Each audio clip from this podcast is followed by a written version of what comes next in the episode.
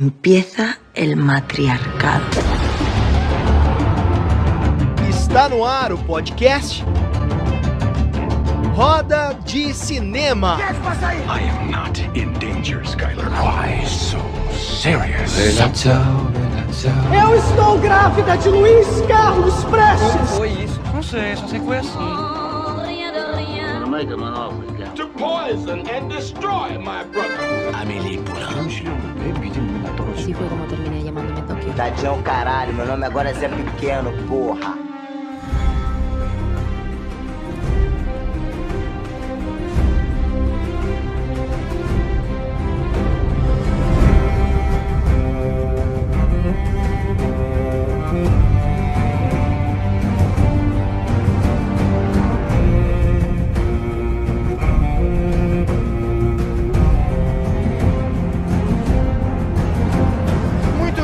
Buenas noches. Estamos começando depois de, sei lá, acho que nove meses, mais uma edição do Roda de Cinema. Aqui para você que está ouvindo Spotify, está ouvindo a Anchor, Apple Podcasts, Radio Public e muitos outros. A gente está em diversas plataformas de áudio e também de vídeo. Estamos no YouTube para você que, que gosta de consumir o, a visão também, até porque a gente vai colocar aqui trailer, a gente vai colocar informações na tela.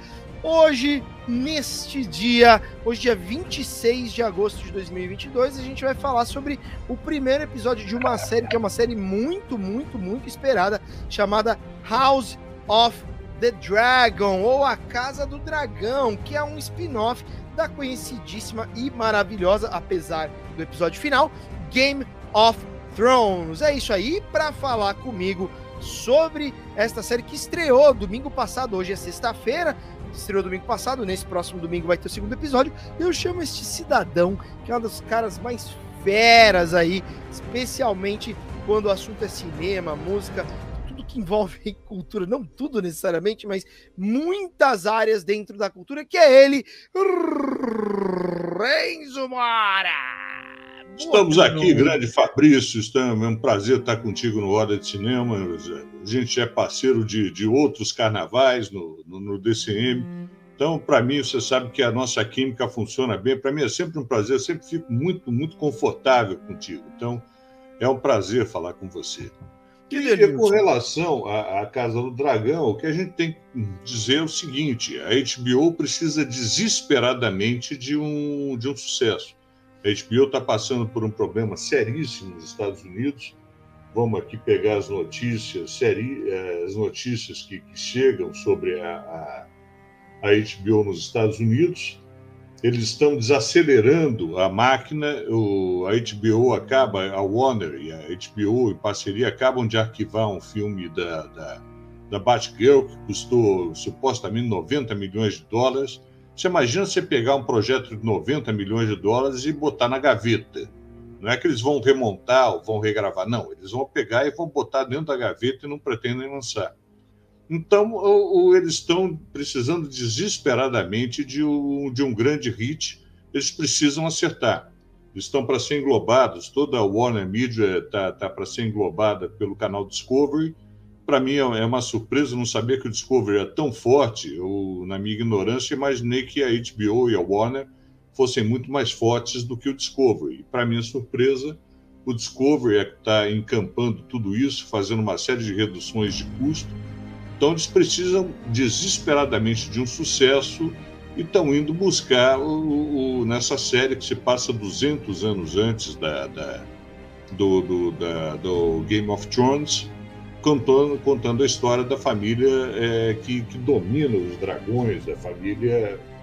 Vamos ver se eu lembro o nome da família. Tá Targaryens, os Targaryens. os Targaryens, exatamente. Uma família bonitinha, onde você tem incesto de tio com sobrinha, a sobrinha depois acaba louca também, acaba Coisa louca, né? controlada pelo poder. O negócio é o seguinte: o Game of Thrones, ô Fabrício, era uma série muito pesada em termos de. de- Você tinha incesto, você tinha, além do, do, do- tio e da sobrinha, você tinha um caso de incesto muito mais sério, que eram os dois irmãos que dormiam juntos. Você tinha cenas de uma violência brutal, você tinha gente sendo castrada, você tinha gente sendo torturada. E a impressão que eu tenho é que eles estão tentando aliviar um pouco a, a, essa barra mais pesada, principalmente as cenas de sexo. Nós estamos vivendo uma época mais politicamente correto, mais politicamente correta, perdão, e eu não sei se eles conseguem sustentar o mesmo nível de, de violência e de sexualidade do, do, do, Game of Thrones. O primeiro é episódio. Usado, né?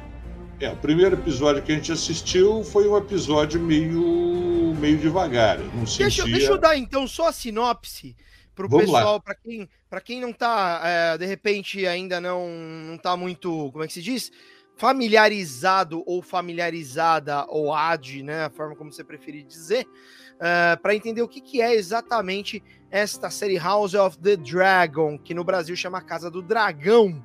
Uh, e detalhe, hein, também é conhecida e comercializada pelo título Game of Thrones House of the Dragon. Enfim, é uma série de televisão de drama e fantasia medieval norte-americana ou estadunidense, criada por Ryan J. Condon e George R.R. Martin, que é também o criador de Game of Thrones para o canal HBO.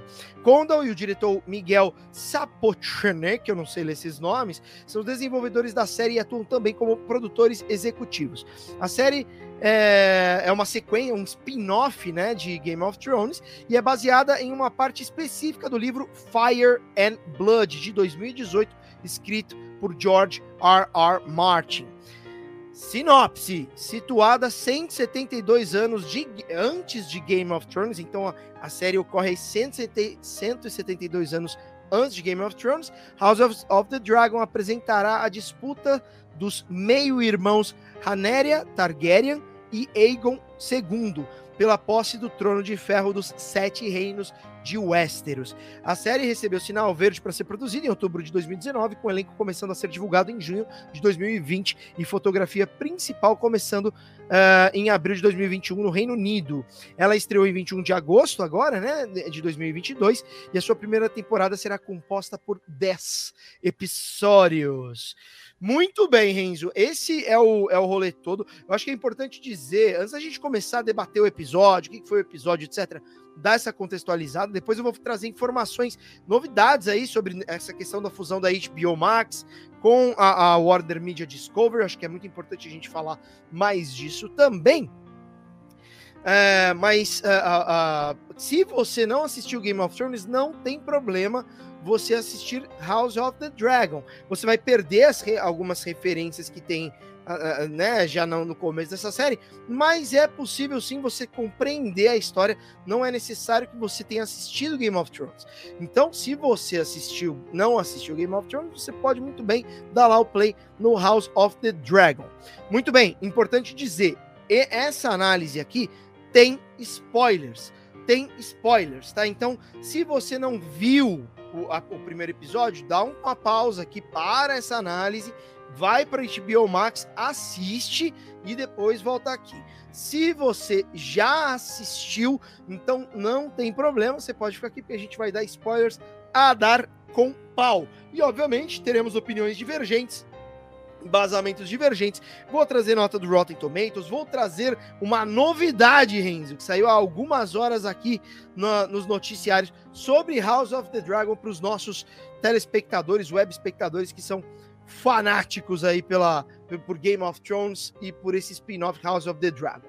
Vamos entrar aqui então no mundo do primeiro episódio tá? House of the Dragon, primeiro episódio com spoilers. Renzo Mora, se a gente for fazer uma análise, uma primeira avaliação aí de um, um o famoso overview, uma visão geral do que, que, de como você viu esse primeiro episódio.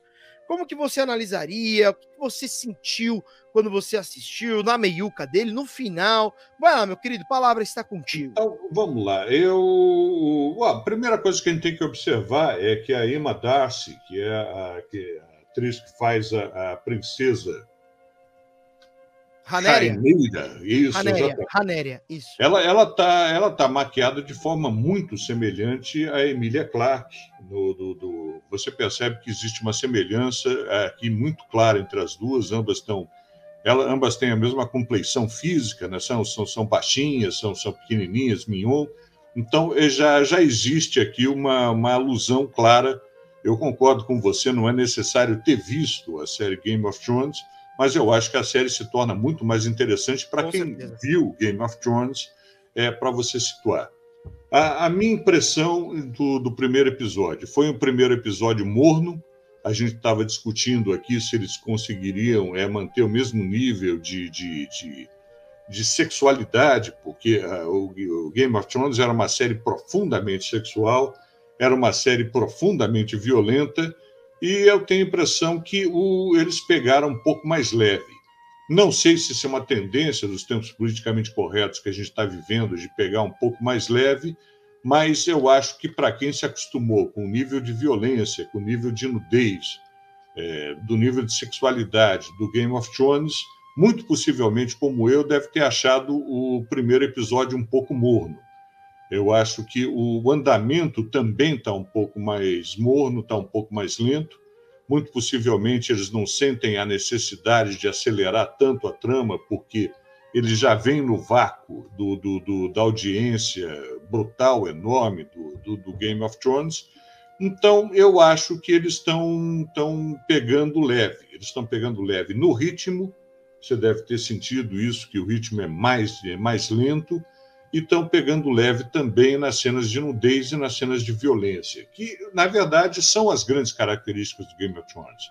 Por mais que a gente queira ou não, eu lembro de uma, de uma sacanagem do, do, do South Park, quando um do, daqueles menininhos do South Park Adoro, é, fazem uma, uma avaliação do Game of Thrones, um dos garotos, eu não lembro se é aquele sacaninha, ele fala, isso é uma série sobre pinto, eu vejo pinto o tempo todo. Que ridículo! South Park não tem jeito, né? O South Park, eles, eles são. As avaliações deles são isso. E essa, essa série, pelo menos o primeiro episódio, não é uma série sobre pintos. Eu vi muito poucos pênis, muito embora essa não, nunca tenha sido, para mim, a principal atração da série. De longe, né, bicho, Game of Thrones. Agora, Renzo, só para fazer um, um, ponto aqui dentro do que você falou é, sobre essa questão do elenco, a Ranéria, ela é interpretada por duas atrizes, né? A Millie Alcock, que é a Ranéria jovem, e a Emma Darcy, que é a Ranéria mais é, é, a Ranéria já mais velha, né? É, isso é importante a gente, a gente dizer e destacar, porque a série começa, né, sendo narrada pela Ranéria, o que não é comum em Game of Thrones. Achei legal essa disruptura nesse sentido, né, que é ter um narrador. Game of Thrones não tem um narrador, mas você, o que a gente assiste nesse primeiro episódio é a Ranéria jovem, né, uma Ranéria jovem que tem até curiosidades, né, sobre a atriz que ela lavava é, é, antes de, quer ver, tem, tem essa informação que eu coloquei aqui, que ela lavava, parece que pratos, né, antes de de de de estar tá na série do House of the Dragon. Ela Muito tem uma parecida com a Emilia Clarke, você concorda? Eu concordo com a referência visual de é, a referência loira. visual, cabelo loirinho, a palidez, a, a roupinha, mais ou menos aquele jeitinho. Concordo, cara, concordo sim. E eu acho que, que e, e é um bom ponto seu, um bom ponto, na minha opinião, né? Porque, porque é, é uma forma que eles buscaram assim, ah, quem são os Targaryens? De fazer, o, de, de, fazer o vínculo, perfeito. Exato. Eu acho que eles falam assim: ó, vamos pegar aqui o, o a, a, a Emilia Clarke, que é a, a Daenerys, e o irmão dela, que agora não lembro o nome. Vamos pegar esses dois e vamos puxar a partir daí, desenrolar o fio para. O laço isso, para criar toda a comunidade. Série. Exato. Antes de eu entrar no, nas perguntas é, é, mais técnicas, eu quero é, comentar essa questão do primeiro episódio ser morno. Eu quero saber o que, que você acha. É, o, o, meu ponto sobre ser morno é o seguinte. Uh, Game of Thrones, se você assiste. É, eu sei porque eu, eu assisti recentemente, bem, bem recentemente, eu não tinha visto Game of Thrones. Por acaso eu assisti, eu não assisti porque ia lançar o Casa do Dragão, eu não sabia que ia lançar quando eu assisti, mas eu assisti. Vou te falar, eu não tinha, eu, não li nada sobre Game of Thrones na época que passava, eu sei que tinha muita repercussão, eu, eu, eu me preocupava em não ler, porque eu falei assim, eu não quero saber o que tá passando, porque quando eu for assistir, eu quero me concentrar. Os primeiros dois episódios, três episódios, para mim, é, eu como público, apenas ali me, é, assistindo, foram muito cansativos. Foram muito cansativos. Os primeiros ali, o primeiro, o segundo, principalmente o primeiro. Bicho, eu pesquei de sono no primeiro, assim. Sendo bem honesto, sendo bem honesto. Se a gente transpuser, assim, pô, ok, Game of Thrones tinha um, tinha um ritmo ali no primeiro dele, e o House of the Dragon? Eu tenho muitas considerações para fazer, mas eu, o que, que eu considerei, Renzo? Que, que é um episódio introdutório. E que um episódio introdutório, ele é impossível. Não é que é impossível, é possível, mas é natural que ele traga as coisas mais lentamente, ele quer te situar na história, ele quer te apresentar um pouco dos personagens, o contexto. Porra, ali a gente tem fala, falando de política, de misoginia, já com alguns princípios de traição, ambição de personagens, é, a, a, personalidade da Ranéria, que mostra ela aventureira, né? Diferente da. Ela, ela não dá para perceber que ela não tá muito na, na, na, luta política. Ela vai ter um pouco da essência da Daenerys. Que é o que? Eu vou pra, eu vou pra guerra, eu vou, eu vou fazer o bagulho virar ali. Né? Eu achei interessante que tem a questão dos dragões, são 10 dragões, mostrou o poder, que é o auge da comunidade dos Targaryens, porque quando a gente assiste em Game of Thrones, e lá vai mais spoiler para quem não viu Game of Thrones, os Targaryens já estavam é, é, dizimados praticamente ali. A Daenerys é, acreditou em recriar aquilo a partir do nascimento de três dragões, e aí ela cultiva aqueles dragões e vai lutar para isso e tal. Aqui, os caras, se com três dragões você conquista o mundo ou tem é, você derrubou os Lannisters que eram o, o, grande poder. Você imagina com 10 dragões, que é o que eles têm ali, né? Tanto que há uma frase no no House of the Dragon que o cara fala assim: ninguém pode derrotar os Targaryens. Se nós formos derrotados, é só por um outro Targaryen. Isso para mim ficou muito marcado, ou seja, a gente só vai ser derrotado se por dentro a gente vacilar ou se tiver um outro Targaryen que Se houver uma divisão que... interna na família, que é muito possivelmente que vai haver, já que ela é a primeira mulher a assumir o, o famoso trono da, da, o trono que em tese ele tem uma história que ele foi fundido pelos dragões a partir das, das espadas do, do, do, dos, dos derrotados pelo dragão. E você tem razão, na verdade, se você chegar ao último capítulo do, Game of Thrones, você ficou, na verdade, com um dragão. Um deles foi morto, foi transformado em zumbi, quer dizer, você sabe que eu, assim como você, eu hesitei um pouco. Todo mundo falava muito bem da série. E quando eu li fantasia medieval com dragão, eu estava esperando um troço meio água com açúcar. Eu te confesso que uh, uh, meu primeiro impulso era não, não vou assistir, é muito longo. Daí, a hora que eu assisti, obviamente, eu, como a maior parte dos espectadores, viciei. Daí eu percebi que aquela, aquele meu preconceito de ser uma coisa meio água com açúcar, meio. É, você lembra aquele filme, o, a Never Ending Story, que também tinha um dragão? História sem fim, é, eu adorava. História sem fim. A minha referência é meio essa. Eu falei, porra, não, não, não, não é meu gênero, etc.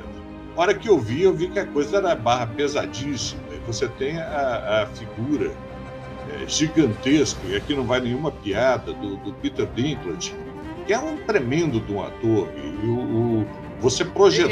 Ele, ele, é, o, ele é o anão. Né? O anão. Ele projetar é, é poder, ele projetar o, o, o, Ele se impõe como figura, apesar da, da, da, baixa estatura e apesar de não ser um homem bonito, porque o, o casting é muito bonito, né? Os irmãos são muito bonitos.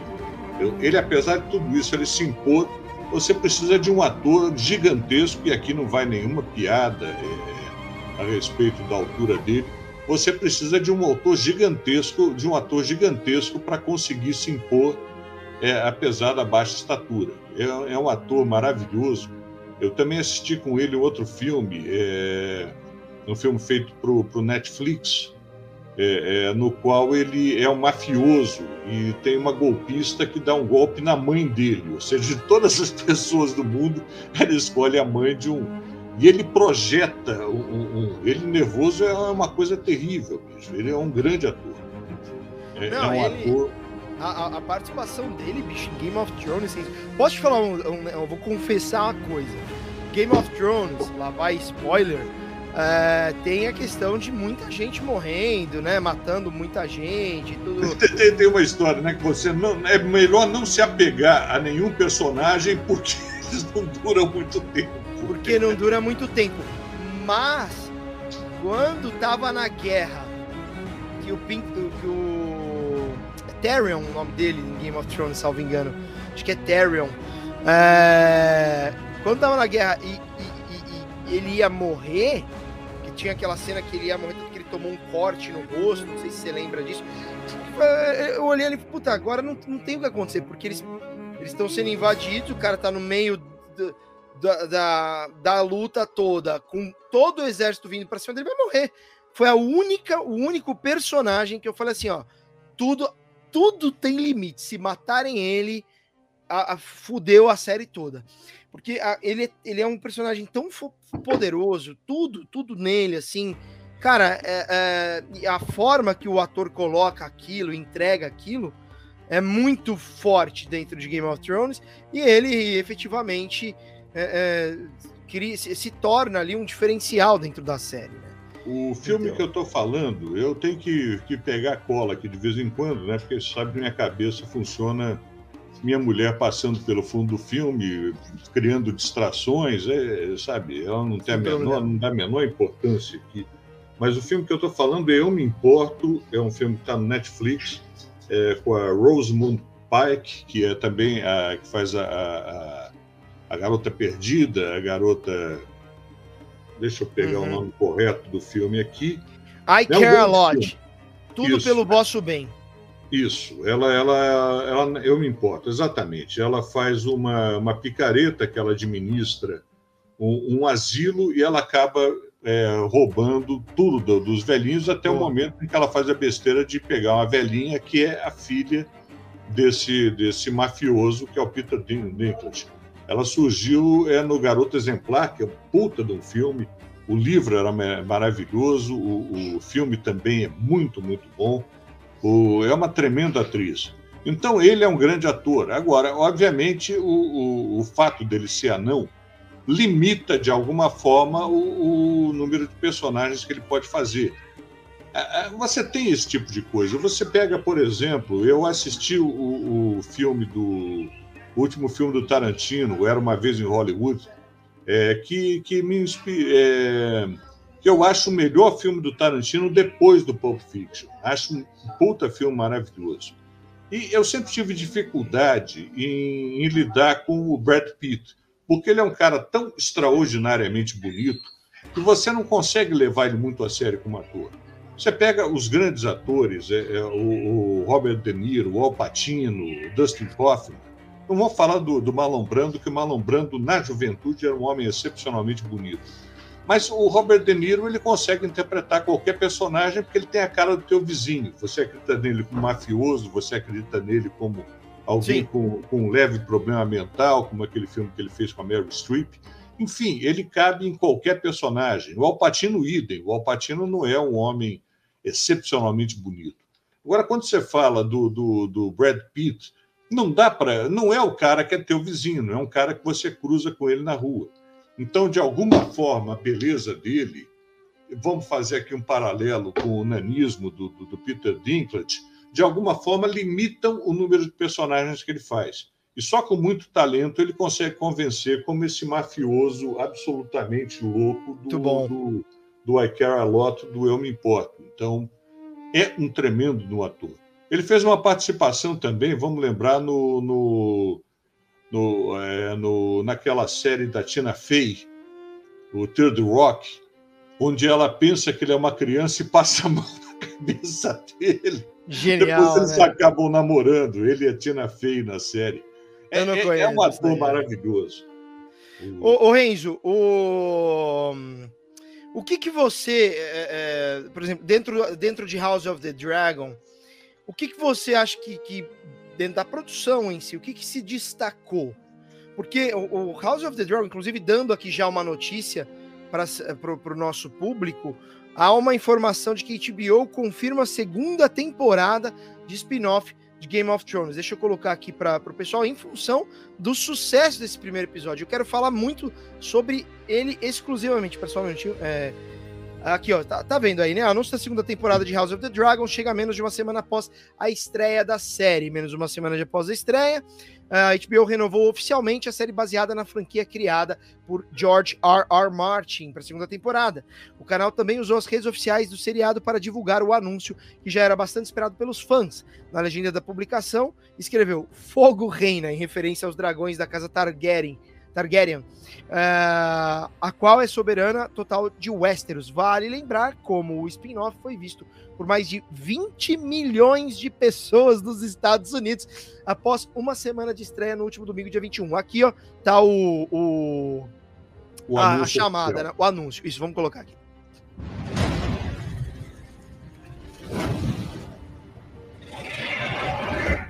Simples, rápida. Aqui, ó. Uh Fire, o, o, Fogo Reina, né? House of the Dragon foi renovada para, opa, para segunda temporada.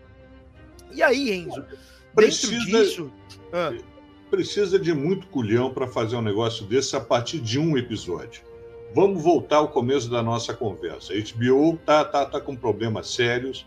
A Warner está acumulando prejuízos. Vamos lembrar que foram dois filmes que eles botaram na gaveta que deve ter trazido um prejuízo milionário foi um filme da Batgirl e um filme do, do, do Scooby-Doo, que tem um apelo forte para o público infantil.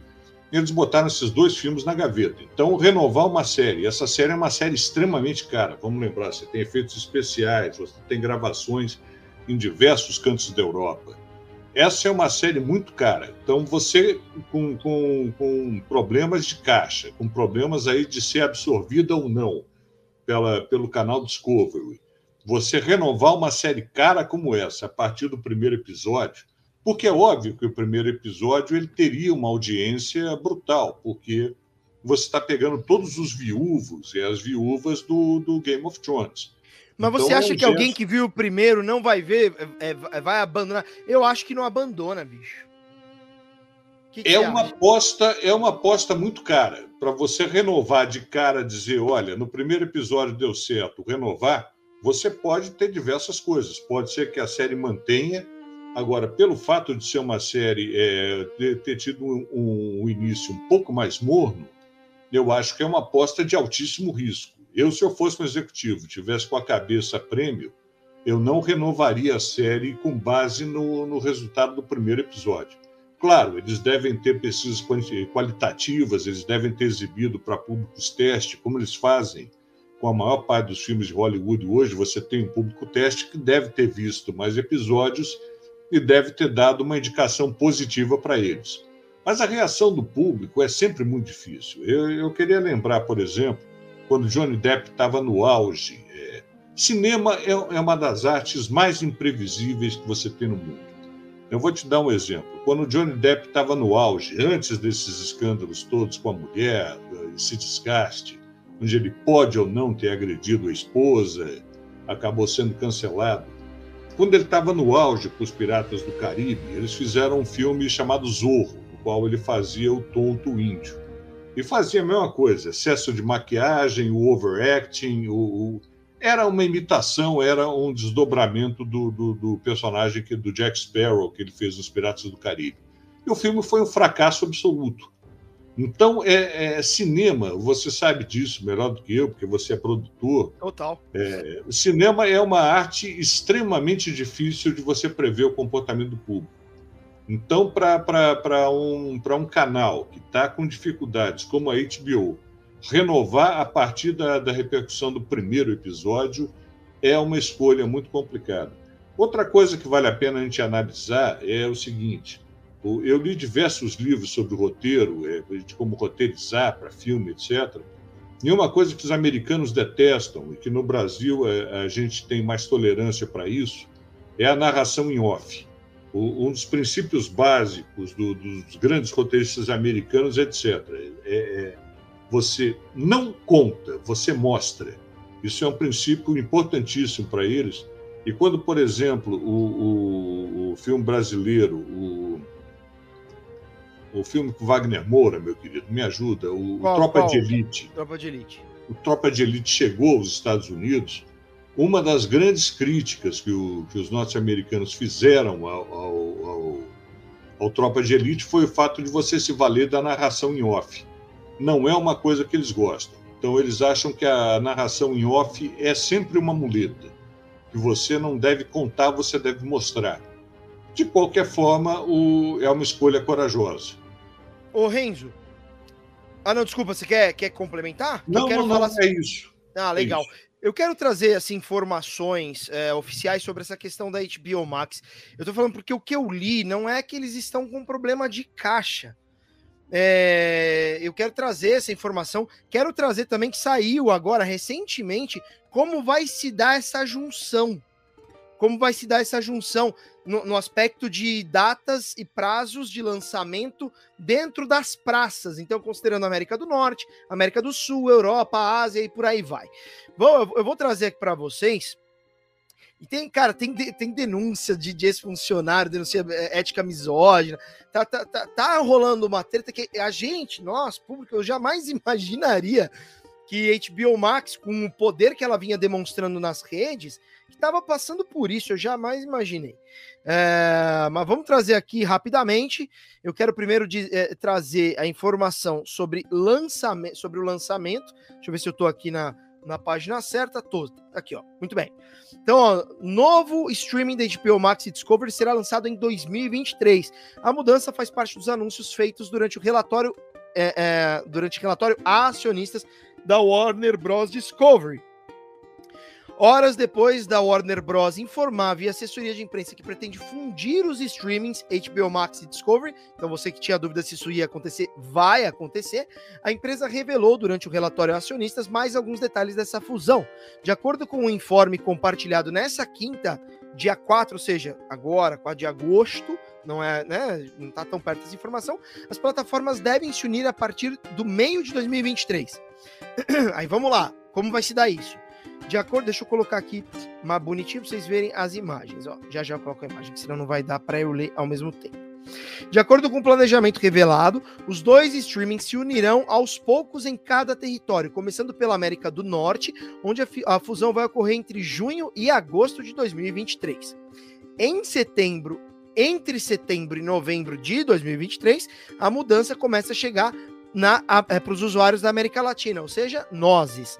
Em 2024 vai ser a vez da Europa e da Ásia recebendo essa nova plataforma. Depois disso, a Warner Bros. Discovery buscará lançar, é, alcançar outros territórios. Até lá, os catálogos de ambas devem passar por adaptações para melhor se encaixarem nas novas diretrizes da empresa. Aqui tem um, opa, o gráfico para a gente ver bonitinho aqui. Uh, tá dando para ver, né, do. Isso. É, o, o, que a gente precisa lembrar é que o problema não está na, na, na, HBO Max. Os canais de streaming, de forma geral, eles estão é, é, eles estão com problemas. O Netflix está com problemas de caixa. O Netflix ele perdeu muita gente é, é com a saída da Rússia em razão do, do, do boicote à Rússia. Eles já perderam um público importante. Mas, de qualquer forma, dizem que isso não foi determinante. Diz que eles estavam com problemas de, de estarem prevendo um aumento linear de, de, de assinantes e está acontecendo justamente o contrário, estarem perdendo assinantes. Ah, o que eu lia, o Fabrício, quando a gente começou, a, quando começou a tal da Revolução 4.0, que é trazida pelo 5G, o que eu estava lendo era o seguinte: olha, a TV a cabo vai ser a TV aberta daqui a alguns anos. Ou seja, você com a velocidade de internet violentamente aumentada, você vai deixar de assinar os pacotes, como eu assino aqui na NET, como gente assina na Vivo, como gente assina na Sky. Você vai deixar de assinar esses pacotes e você vai assinar os canais da tua escolha. Eu, por exemplo, eu não sou um cara chegado em esporte. E no meu pacote vem cinco ou seis canais de esporte que eu nunca assisti. Vem cinco ou seis canais de, de, de infantis, que eu, por não ter criança em casa, também nunca tive interesse. Então, que haveria uma fragmentação desse processo. Então, o que eles imaginavam que fosse acontecer é que estes pacotes de canais que você compra, que eu compro, que a maior parte das pessoas compra, deixariam de existir para dar lugar aos canais de streaming que você escolheria seletivamente, sem obrigatoriedade de comprar uma série de canais que, para mim, são, são diferentes. E parece que essa projeção não está dando muito certo. Parece que não é exatamente isso que está acontecendo. Essa perda de assinantes do, do Netflix foi uma coisa muito importante. E o Netflix me parece que hoje não tem, como ele teve o House of Cards, que foi o, o programa que colocou o Netflix no mapa do, do, do entretenimento, me parece que hoje eles não têm um, um, programa com esse alcance. Eles não têm uma grande aposta que possa ser feita que você diga, olha, o Netflix é o House of Cards, ou o Netflix está profundamente associado a um programa de grande sucesso que vai amarrar o assinante. Isso não acontece. A própria HBO, com a perda do, do, do Game of Thrones, que foi um fenômeno mundial, o que eles estão tentando fazer é repetir a mágica. Saber se a mágica vai se repetir, isso é uma coisa extremamente complicada. Não existe algoritmo, não existe executivo que consiga antecipar, Fabrício, o que é que vai ser sucesso, o que é que não vai ser. Por isso que eu repito, essa decisão de renovar a série, uma série extremamente cara, uma série com uma produção extremamente cara, por uma segunda temporada, baseado na recepção do, do, do primeiro episódio, para mim é um gesto de uma ousadia extremamente é, pesado. Precisa uhum. realmente de muito corrones para você é, renovar uma série com base na, no, no, primeiro episódio. Muito bem, muito bem. Eu vou colocar aqui no chat é, mais informações aí sobre essa união do, da Warner com a HBO Max, tem treta de executivo, teve uma, uma, uma discordância, Renzo, muito grande deles do, de, sobre si, lançamento simultâneo entre plataforma e, e é, streaming e cinema. É, tinha uma, uma determinação de que produtos da HBO Max não poderiam custar mais do que 35 milhões.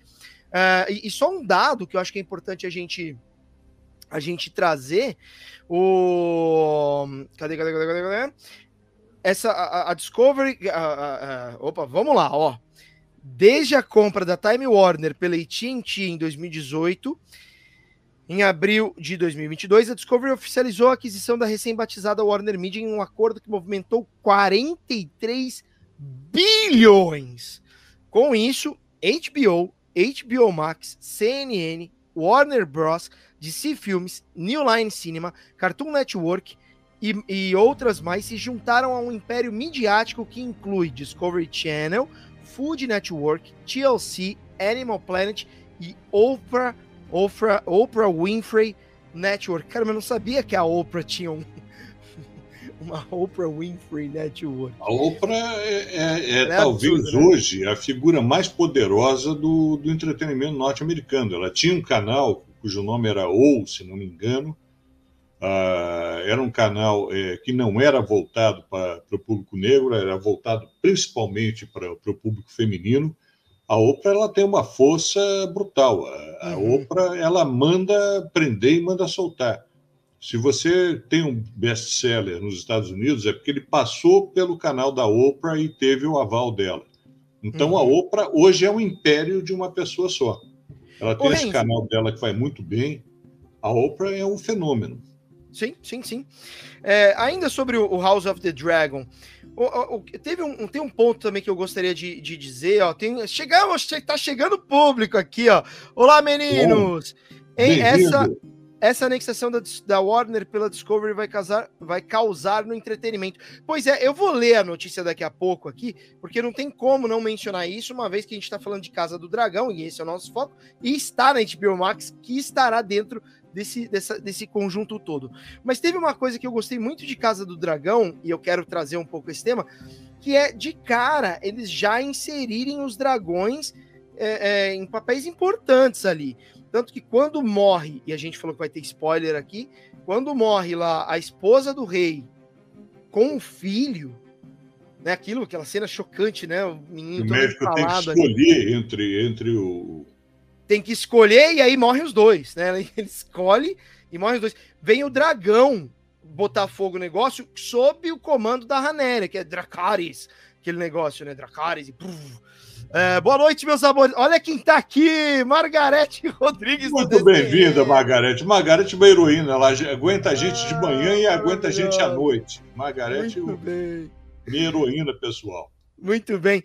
Então, é, eu quero saber o que, que você é, considerou, uma vez que você considerou morno esse primeiro episódio, mas já com a inserção de dragões, né? De cara. Daqui a pouco eu vou comentar sobre, sobre a, a, a fala da própria Ranéria, Millie Alcock, que faz a Ranéria, é, ela dizendo como foi gravar a cena do dragão. E daqui a pouco eu vou colocar o trailer também, tá? Pra gente. Aqui é a Margarete. Oh, muito bem-vinda, Margarete e Paulo Ricardo Paz. Vai lá, Renzão. Como, como, como você vê essa inserção de cara do de, de dragões, já ter já dando o toque. Eu quero falar um pouco mais dessa questão do roteiro, focar mais no, né, na, na série. Vai lá, meu querido. É, é obrigatório, porque, o, na verdade, o, o, a, a, o mandamento do segundo, do, do segundo filme, do segundo do, do spin-off, o mandamento é o seguinte: é mais efeito especial, mais barulho, é sempre isso. O, o, Velozes e Furiosos, que não é uma série que eu particularmente gosto, ela vai subindo exponencial, exponencialmente, palavra é difícil, exponencialmente o número de, de explosões, de, de, barulho, etc. Então, é óbvio que, segundo é, o spin-off, deveria já trazer os dragões, porque é uma forma de você amarrar esse público. Então, para mim, parece uma decisão muito mais mercadológica do que uma decisão de storytelling. Quando você pega o Game of Thrones, você acompanha o nascimento dos três dragões, os dragões vão crescendo, você vai observando é, a relação da, da, da, da, personagem com os dragões. Esse era o momento de fazer o contrário, quer dizer, os dragões já foram apresentados, os dragões já existem, a gente já sabe, então você tem que elevar a décima potência a presença dos dragões. Então, para mim, parece uma, uma decisão mercadologicamente, não uma decisão de narrativa, me parece uma decisão absolutamente correta você já botar os dragões para valer toda, mostrando que eles são a fonte de poder da família. Então, a decisão é absolutamente correta e faz parte dos mandamentos de Hollywood. Ou seja, se você faz um spin-off, se você faz um segundo episódio, ele tem que ser mais barulhento, tem que ser mais agressivo e tem que ter mais força. Então, para mim, parece uma decisão absolutamente natural. Oh, não me parece. Por favor. Não, não, não, não, não imagina. Não, não, não, te interrompi. Pode falar, pode falar, pode falar. Não, repetindo, me parece que seja uma, uma decisão de, de, de narrativa. Eu acho que é sim um, um processo de um processo mercadológico de obedecer essa regra de fazer mais barulho. Muito bom. Ó, a Amelia Alcock, a Ranéria, jovem, né? Uh, diz, ela comenta aqui como foi gravar cena no dragão, né? Isso eu acho bem interessante. Eu vou ver se eu acho aqui um bastidor pra gente ver alguns vídeos de bastidores. Tem bastante de Game of Thrones. Se eu não achar dela, eu vou pôr aqui. Fiquem aqui com a gente. Vamos lá, aqui, ó. Casa do Dragão não demorou para colocar seus dragões em cena. Um deles, Cyrex, apareceu, aparece logo no começo do primeiro episódio da série, levando a princesa Ranéria é, em suas costas. E a atriz Millie Alcock contou ao Omelete, a gente lendo aqui uma notícia do Omelete, como foi gravar essa sequência. Para ela, uma das mais divertidas de fazer. Isso, isso deve ser muito foda, né, bicho? Abre aspas, ó. Deixa eu ver se consigo aumentar aqui para todo mundo ler bem junto comigo aqui. Só um minutinho. Aqui, ó. Foi meu. Foi meu dia preferido no set de filmagens porque eu pude ter essa experiência sem muitas pessoas ao redor. Era literalmente eu sozinha nesse grande estúdio, sendo levantada e jogada de um lado para o outro, com quatro homens apontando ventiladores para o meu rosto. Ela continua. Quando você está lá em cima é incrivelmente divertido, é como um brinquedo, mas depois você quer ver pessoas. É a Miriam Koch, né? Que é essa, essa, essa moça aqui que está aqui na foto. É, e ela tem uma história Como de vida disse, muito... muito parecida com a Emília Clark, né? No, no porte físico, no cabelo. Lembra, né? Lembra bastante. Estabelecendo né? uma relação direta e, da, da, família, né? Exato, exatamente. Ela interpreta a Ranéria, filha do rei Viserys, uh, na fase adolescente do personagem, e na fase adulta a princesa será vivida por Emma Darcy. Eu acho isso bem interessante, cara, esses bastidores, porque assim como você disse, a série ela tem muita. É, é, ela, ela com certeza é muito cara. E, e, e, e, pelo que eu entendo, Renzo, talvez a gente tenha essa, essa interpretação diferente. Eu não acho que os estúdios estão passando por problema financeiro, não. Eu só acho que eles estão fazendo readequações, uma vez que os lançamentos híbridos entre cinema e, e, streaming, aquilo deu errado. Aquilo, segundo o próprio executivo do, do da, da, streaming, é, não justifica você gastar mais do que 35 milhões numa obra de dólares, 35 milhões de dólares, quem dera né, a gente tivesse algo perto disso para produzir aqui no Brasil, é, não justifica gastar mais do que isso para lançar na, no streaming, que não tem retorno. Ele falou, não tem retorno suficiente para isso a não ser que volte. Por isso que eles voltaram, inclusive, a lançar em cinema. Eu coloquei aqui para quem quiser ler um pouco mais sobre essa treta aí. Mas o grande drama, o Fabrício, que a gente tem que discutir é o seguinte: é o cinema tem futuro. Essa é uma questão central. Uh, o, o cinema eu estou vendo hoje em dia muito mais como o, o uma espécie de Disneylândia. Você vai na Disneylândia, você tinha aqueles cinemas. Não, é verdade, você tinha aqueles cinemas onde você muitos anos atrás, Genial. quando eu fui na Disney, estou falando de 86, né? Eu e a Denise, é, ainda namorando, a gente foi para Disney junto, etc. Você tinha aquelas coisas em 3D, que era uma coisa impressionante. O que acontece é o seguinte: o cinema hoje em dia ele está se prestando ao público adolescente. Então ele tem que ganhar você por meio dos efeitos especiais, por meio do 3D, por meio de uma série de artefatos, de, de, de de saídas, da, da, da, grandiosidade da tela, do IMAX, etc. O, eu não sei se um filme como Casablanca ou como Cidadão Kane hoje teria um espaço para estrear no cinema. Acho que eles já iriam direto para o streaming. Mas então, os tempos mudaram, né, Renzão? É, o cinema virou. Eu, eu na minha adolescência, na, na minha juventude, no, no século passado, quando os dinossauros ainda caminhavam sobre a Terra, para mim, o cinema de sábado à noite com a, com a Denise é, era uma coisa obrigatória, quer dizer, não, não tinha outra ideia. A gente podia jantar depois, a gente podia fazer alguma coisa depois, mas ir ao cinema era uma parte obrigatória da, da nossa rotina. Para ver qualquer tipo de coisa, para ver Woody Allen no cinema, para ver qualquer tipo de filme.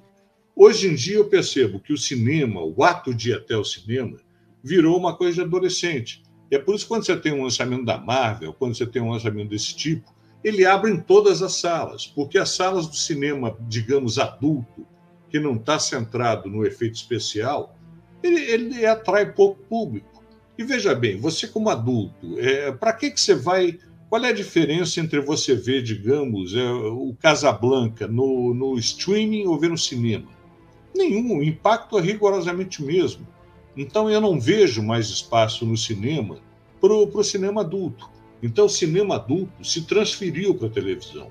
E a própria televisão entendeu que, como os adultos estavam é, é, deixando de ir ao cinema, um projeto como Better Call Saul, um projeto como o, o, o Breaking Bad, os projetos adultos, por assim dizer, eles tinham mais tempo de desenvolvimento, ou seja, você pode desenvolver uma história em oito, dez episódios, você pode levar 12 horas para contar uma história, 18 horas para contar uma história, porque o adulto vai estar em casa. É muito mais complicado você tentar desenvolver uma história é, com densidade no cinema em duas horas ou em três horas, porque o adulto não está mais indo ao cinema.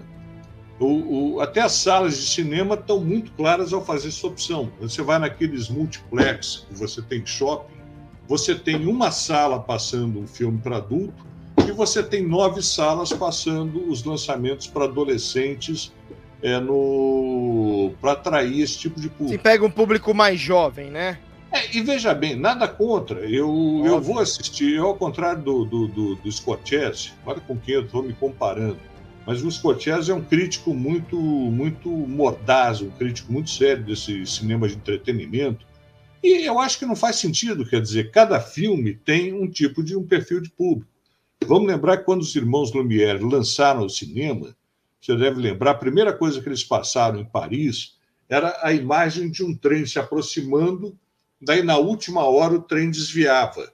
E as pessoas saíam correndo da, da, da sala, imaginando que o trem viesse na direção deles. Então o cinema nasce com essa pegada de entretenimento mágico é, é muito cedo. Muito, Muito mais bom. tarde, o cinema vai assumir esse tom de, de, de querer contar histórias. Então, eu acho que é o cinema voltando às origens. Sim. Eu não me vejo hoje em dia indo ao cinema para assistir um filme que não seja com efeitos especiais, etc., porque eu não perco nada em assistir esse filme na minha casa. Pelo contrário, na minha casa eu tenho mais concentração, eu tenho mais silêncio, eu não tenho a experiência coletiva, que era uma coisa muito importante do cinema. Mas, em compensação, eu ganho o domínio do meu tempo, eu ganho o domínio do meu espaço, eu vejo quando eu quero, eu pauso a hora que eu quiser. Então, eu acho que o cinema, cada vez mais, vai depender da superprodução para atrair público. Ó, oh, vamos... Não, não, não. É o que, eu quero dar uma lida aqui. Só não vamos deixar a gente fugir do assunto que é o Casa do Dragão. Que a gente tá falando muito de, de assuntos é, que tem a ver com o tema, mas pra gente focar mais no Casa do Dragão. Eu vou colocar aqui algumas imagens de bastidores enquanto a gente vai falando. A gente, tava, a gente trouxe a notícia, né, de como foi gravar a tal cena do dragão. Quero trazer outros temas aqui. Só peço pra, pra gente não perder esse foco, porque senão a gente começa a falar de outras coisas. Quando eu voar, você me traz de volta Demorou. É, o papel sempre. Demorou. É que, é, é, é que você tem tanta informação e não é uma puxação de saco e não é uma forma de, de reclamar para, bonitinho, para, não. você tem muita informação e as tuas análises são. Não tem como você falar só de uma coisa, porque a tua cabeça vai tum, tum, tum, tum, tum. Você, você faz uma conexão de uma pessoa que vive isso. Deixa eu dar uma lida aqui maravilhosa. A gente tá com o público do DCM aqui, ó. Vamos lá, ó, Paulo. Peraí, não, vamos ter que ler aqui do começo. Vamos rapidinho aqui, antes de eu colocar as imagens. Eu vou colocando enquanto eu leio do, o nosso pessoal aqui que eu achei umas imagens de bastidor, gente. Vocês que gostam aí da Casa do Dragão, de Game of Thrones, bastidores de, de making off e bastidores de House of Dragons.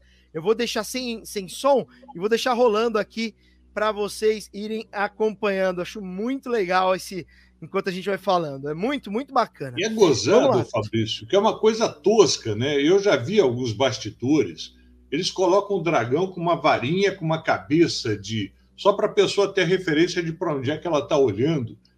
É uma coisa de, extremamente tosca para quem vê o produto acabado, todo, todo refinado, com, com os efeitos especiais aplicados. Para mim, surpreendeu, é uma coisa muito tosca. Você levanta um, um pau com uma cabeça enfiada só para o diretor, só para o ator ter a noção de para onde é que ele está olhando. Exato, é muito bicho. divertido você ver o, o pré e o pós tem muitos vídeos de Game of Thrones nesse sentido na internet. Você buscar, cara, porque eu ficava muito curioso como eles fazem as lutas da neve, porque é muita neve e tal. Cara, é, é, é maravilhoso o trabalho de pós que tem. Mas vamos, vamos, deixa eu dar uma lidinha aqui rapidamente. Uh, aqui, o Paulo. Uh, pô, assisto vocês quando tô em home office. Aí a, a, ele dá uma risadinha. A Margarete, eu e o Conge, acho que ela tá com o Conge de, dela lá. Aí o Paulo, espero que a Margarete se anime. Ah, acho, talvez eles sejam conge com Game of Thrones, pois a série é boa e o final é horroroso. Margarete, assista Game of Thrones. É só o que temos a dizer para você, né, Renzão? Assista Game of Thrones de qualquer jeito. Eu, eu era um dos que era muito resistente, eu, eu tinha uma ideia, eu tinha um preconceito absolutamente idiota contra a série, confundir com a história sem fim, sem entender. Eu falei, pô, esse negócio de dragão não é a minha praia, etc. E, e, é, e, é, um estudo fascinante sobre o, o, como o poder tem essa capacidade de, de, de to, transformar as pessoas em monstros, inclusive Exato. aquelas que a gente acha que tem vocação para heróis. E o, o, as escolhas são muito corajosas, porque quando você começa a nutrir simpatia por um personagem, quando você acha esse personagem vai amarrar a série do começo ao final, eles matam o personagem é, de uma forma extremamente cruel, extremamente abrupta e sem, a, e sem aviso. Então, o pessoal brincava Olha muito. que legal. Desculpa te cortar. Olha, não, você não, tá, não tá, tá, tá vendo não. a imagem aí? Acho bem legal. Sim, sim. Eles é, é, mostrando como são feitos os, os, os Olha que legal a maquete. Deixa eu dar um pouquinho de áudio aqui. Vamos ver se eu consigo. And they ruled over Westeros. Vamos ouvir um pouco. a time of peace and prosperity, and everybody knew that if you messed with the Targaryens, you would get the dragons, so nobody dared to overthrow them. This period in Westeros was a very decadent time. So you get to see what the realm looks like before it descends into the detritus and post-decadence of war that you see in the original series. So I was fascinated in going back to that time and seeing the Targaryens at their height and learning what it was that Daenerys lost. peraí, peraí, desculpa. Essa mulher, né, Renzo? Ela é o, o alfa, o ômega, o beta, o zeta, ela é tudo, né? Ela é realmente assim. Eu não quero caminhar para esse lado, mas é que ela é realmente uma beleza fora do comum, gente. Né? Essa série inteira, né? É complicado. É complicado. O... Eu acho que uma coisa importante que a gente tem que falar sobre o Game of Thrones e que o, o a nova série tem o desafio de fazer é o seguinte: o, os efeitos especiais, embora muito bem feitos, é, é, eles nunca tiraram o foco da história.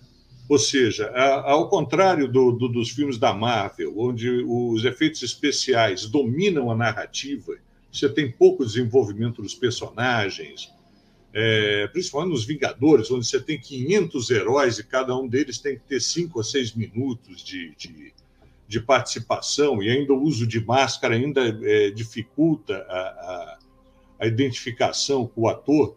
Nesse, na, na, nessa série em especial, eu vou falar mais da, da, da série que a gente já viu completa, que é o Game of Thrones. Em nenhum momento os efeitos especiais tiraram o foco dos personagens os personagens sempre foram o foco central. Todos os efeitos especiais, embora tenham é, é, promovido o, o, uma grandeza é, épica, por assim dizer, na, na, na, na produção, uhum. o foco nunca saiu dos personagens. E esse é o desafio para a nova série. É você trazer 10, 15, 200 dragões sem que você deixe de se encantar com os personagens. Isso é uma coisa muito complicada. Muito bom. E eu Ó, espero que eles consigam repetir isso. Muito bom. Aqui é uma imagem da Daenerys na época de Game of Thrones, mas é provavelmente é, o mecanismo é o mesmo, né? Ela aqui passa é, é, num dragão. O dragão é assim. Olha que interessante, né? Ó, aí aqui é a imagem como é que fica. É, aqui as imagens da guerra, das guerras, olha que é tudo com, com croma, né? Enfim, isso aqui é, é de House of the Dragons, tá? Mas é, com certeza essa de dragão aqui não é da de, da Ranéria, né? Apesar que talvez, hein, gente? Talvez seja assim. Talvez seja, talvez seja de um outro personagem, porque é de House of the Dragons isso aqui, os bastidores. Deixa eu só dar uma lidinha nas mensagens aqui. O Paulo falando ainda do cinema, né? Que Renzo, o cinema agora são é, para filmes serem vistos em tela grande, batalhas, paisagens, histórias mais intimistas vão acabar no streaming. Eu assisti Duba no cinema, porque pede a tela enorme. Ana Paula Menezes, boa noite, meus amores! O Paulo Ricardo, aê, oi! Mas eu acho que ela já foi embora. Paulo Ricardo, bora encher o saco desses dois queridos. Imagina, vocês não enchem o saco, não. A Margarete Rodrigues mandou mensagem para Ana Paula, que já deve ter se pirulitado daqui. Amei o primeiro episódio, Ana Paula diz. O primeiro episódio ansiosa para o segundo, que vem domingo. Eu também amei esse primeiro. Eu quero fazer comentários mais sobre esse primeiro. O Paulo Ricardo Paz, Duna. Dedos grandes nos teclados. Ele falou Duba ali, mas é o Duna, que tá hoje na HBO Max, né? Salvo engano.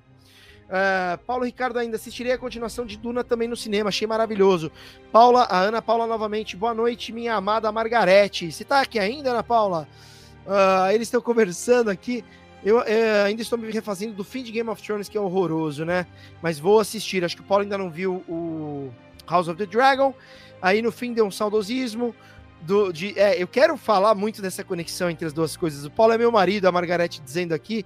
A Ana Paula tá aqui sim. Aí, o Duna é maravilhoso. Enfim, vão escrevendo aí que daqui a pouquinho a gente lê mais.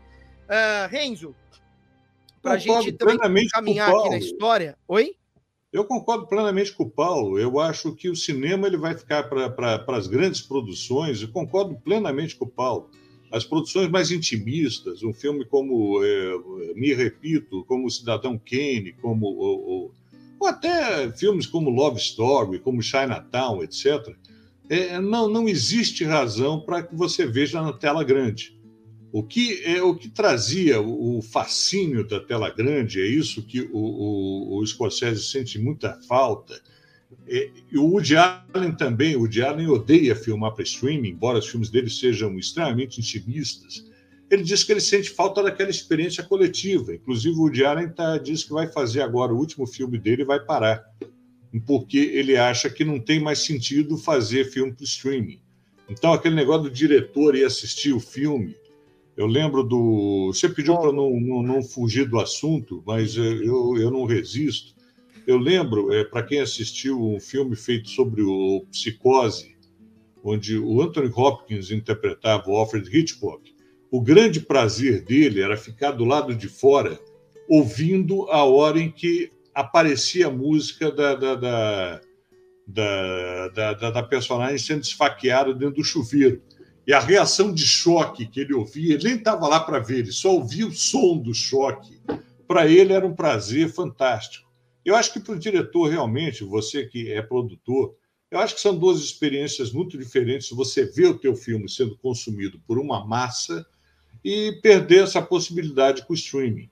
Mas, de qualquer forma, o, é inevitável. A, Mas vamos direção... deixar claro que o streaming chega em muita gente. Né? Não vamos ampliar para a gente focar aqui no House of the Dragon, mas a gente acabou de ler que o primeiro episódio de House of the Dragon foi assistido por mais de Sim. 20 milhões de pessoas. É muita coisa, Não né? tem a menor dúvida, mas são 20 milhões de pessoas dispersas. Para o diretor ter aquela experiência de ver as pessoas usufruindo do filme dele ao mesmo tempo se emocionando ao mesmo tempo, rindo ao mesmo tempo, chorando ao mesmo claro, tempo. Claro, é, é. Eu acho que essa experiência para o diretor é extremamente importante. E isso está perdido. É inclusive o que está desestimulando o Woody Allen, como eu falei. Ele não pretende mais fazer cinema porque ele acha que com o, o, o... Nem eu, Margarete, eu também não consigo cancelar o Woody Allen. Aliás, tendo lido a biografia dele, eu, eu não vejo nem razão para cancelar. Se você ler a biografia dele, você vai ver que essa história do, da violência é muito mal contada. Mas não vou fugir do assunto como eu prometi para você. Vamos ver mais um pouquinho dos bastidores aqui, que tá passando aqui, tem coisas muito bacanas para a gente ver. Deixa eu dar um pouquinho de áudio. Doing better. Vamos ver aqui junto, ó, vamos lá, ó. Peraí. Aqui, I mean, era um pouquinho antes ainda. Give what to see. We're not here to not give it to. We're here to give them the thing that they want, just not in the way that they're expecting. We're not trying to rehash the past. We're trying to find something fresh and exciting.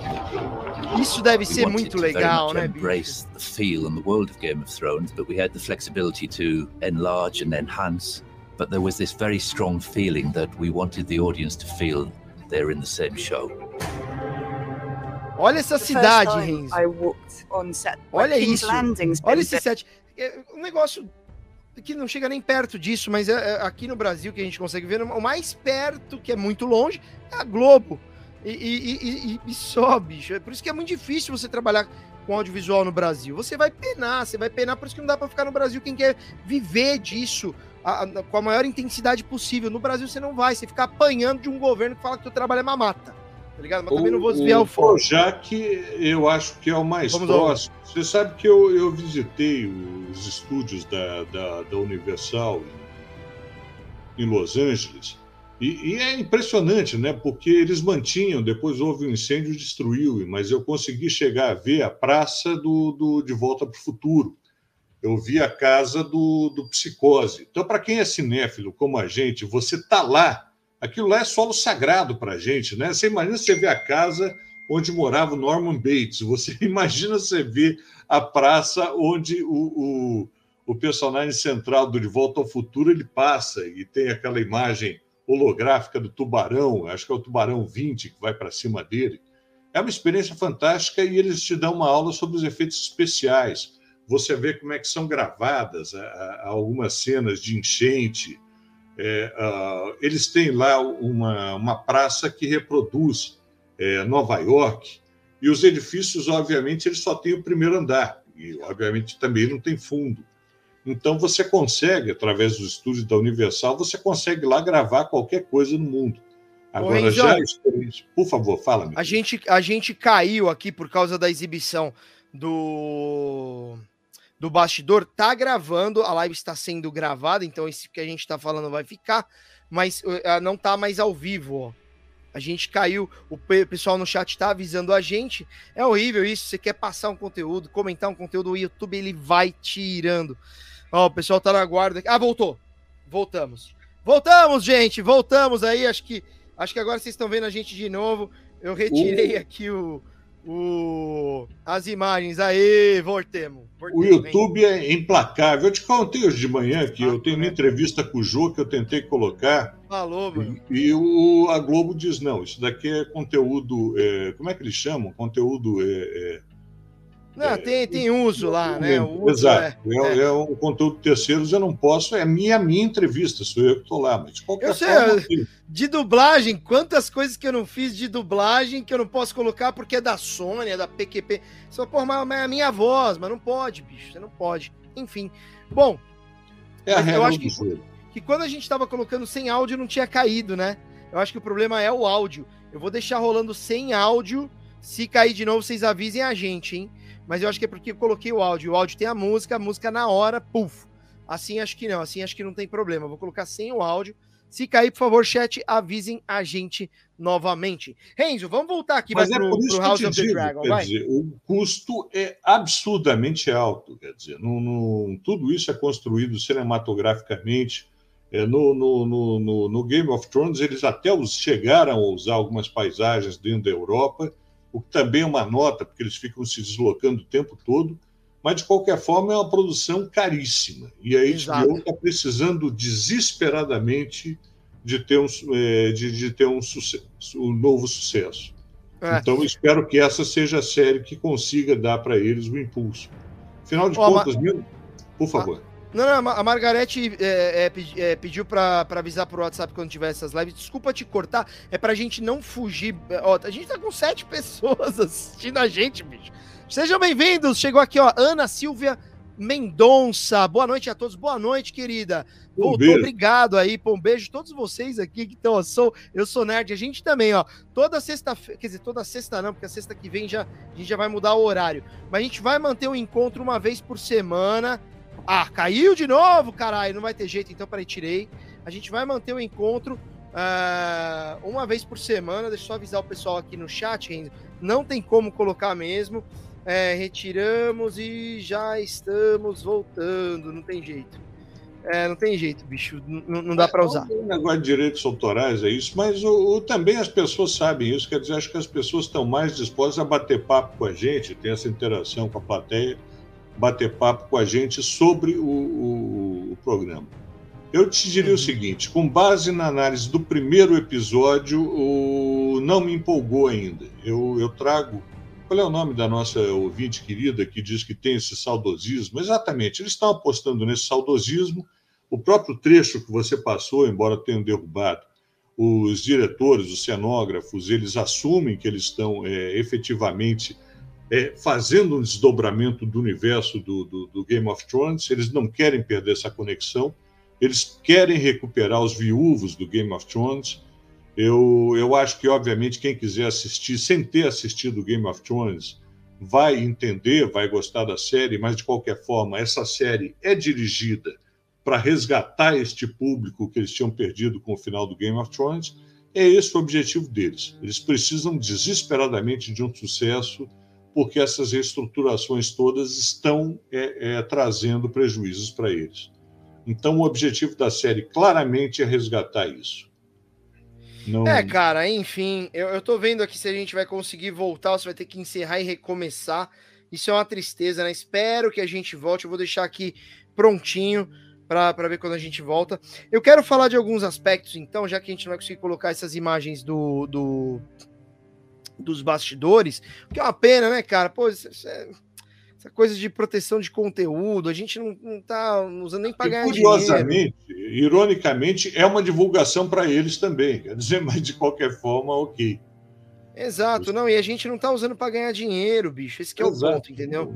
Eu já cedi todos os direitos para os caras aí. Deixa eu só avisar aqui, Renzo, para o nosso público. É, estamos tentando voltar. É, deem F5. Vamos ver, vamos ver, vamos ver, vamos ver. É complicado, gente. Isso aqui é um, é um inferninho na Terra. Será que ele vai dar um gancho mesmo em nós? Stream unavailable. Uh, stream suspended por policy violations. Ok, já não estamos mais violando. Enfim, queria falar muito aqui. Aê, voltou! Voltou. Pronto. Voltemos, voltemos.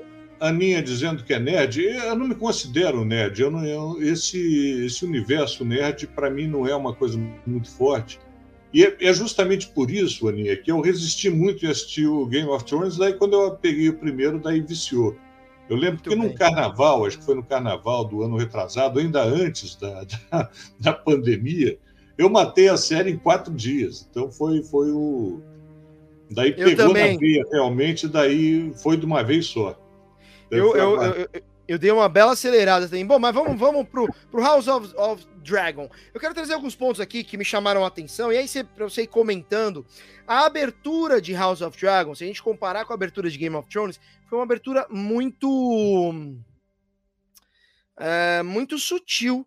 porque era uma imagem, vocês não vão lembrar, eu não sei se, eu não vou colocar aqui, porque obviamente, né, a não ser que esteja no Instagram do House of Dragon, mas uh, é, uma, é uma abertura que é um fundo preto e o, o medalhão da casa Targaryen sendo colocado, aparecendo assim, pum, sumiu.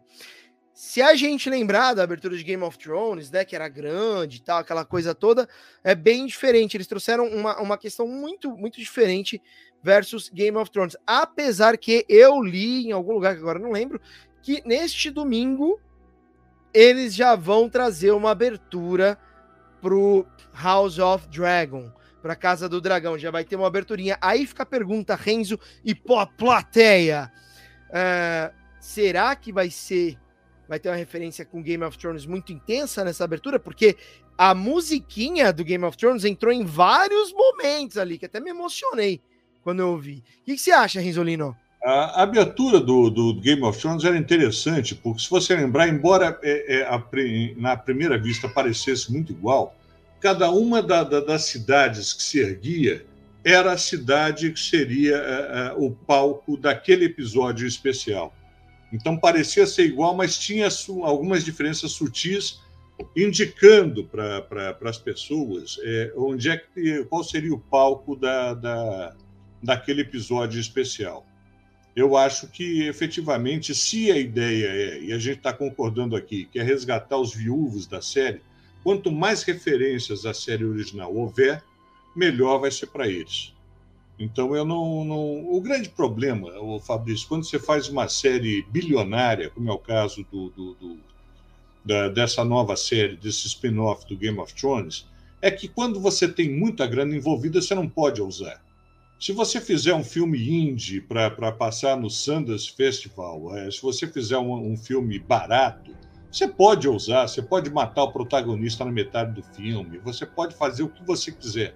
Agora, quando você tem este valor investido, a tua capacidade de correr riscos é muito pequena.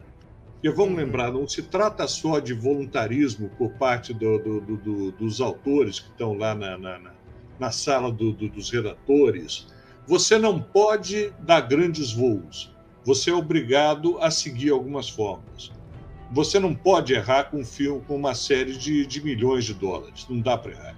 Se você fizer um filme independente, você pode errar a mão à vontade, que não tem problema nenhum. Uma Pô. série desse porte, você não pode se dar o risco de errar. E se eles até tiverem... porque. Fala, por favor. Não, não, não, não, não é isso. Por eu já ia falar até porque os fãs vão cobrar. Eu senti um pouco dessa série, que tem muito fanservice na série, e é, é natural, é um spin-off, é impossível não ter fanservice. Às vezes não é nem um fanservice, é só o roteiro do spin-off é, quando você tem um final desastroso, como teve o de Game of Thrones, eles precisam efetivamente fazer alguma coisa, né? Então isso eu achei bem bacana. Eu, eu achei que eles criaram, construíram muito bem a conexão com a Daenerys, como você mesmo disse, a Ranéria tem é, muita identificação visual, né, da Ranéria com a própria Daenerys. E não só visual, mas a personalidade da Ranéria. A personalidade dela, que mais uma vez vou colocar a imagem dela aqui, é, se, se, se, se, comparada, só um segundinho, se comparado com a, com a Daenerys, você vê que, que, que, que é todo um perfil, né? É um estilo. E essa personalidade dela, né? Que é uma personalidade que tem muito a ver com a Daenerys. Ó, a Ana Paula falou alguma coisa. Acho que sim, e senti essa mesma emoção. E vi os personagens pulsando, pareciam que iam aparecer, sobrepor. Muito bem. A Ana Silvia falou pra gente que vai mandar o link pro Pedro Resplandez, que é nerd e, e, e é nerd do universo de Game of Thrones. Uh, outra coisa que eu achei interessante, de, oh, Renzo, foi a, a demarcação dos personagens, que para mim ficar, ficou bem claro a, a, a, a, essência, a personalidade desses personagens em House of Dragon. Se você pegar o, o, o rei, que agora esqueci o nome dele, que é o Viserys, o rei Viserys, puta de um passapano. Né? Você tinha o Damon ali, que é o irmão dele, que é um cara ambicioso, que já mostrou que é um cara sem escrúpulos. É um cara que destruiu uma cidade lá, é, é, invadiu lá uma cidade dizendo que é sobre pretexto de segurança e detonou, né? O rei não fez nada. Então você vê que é um rei um pouco bunda mole, um rei que passa pano, que vê o cara fazer um negócio, mas porque é irmão dá um boi.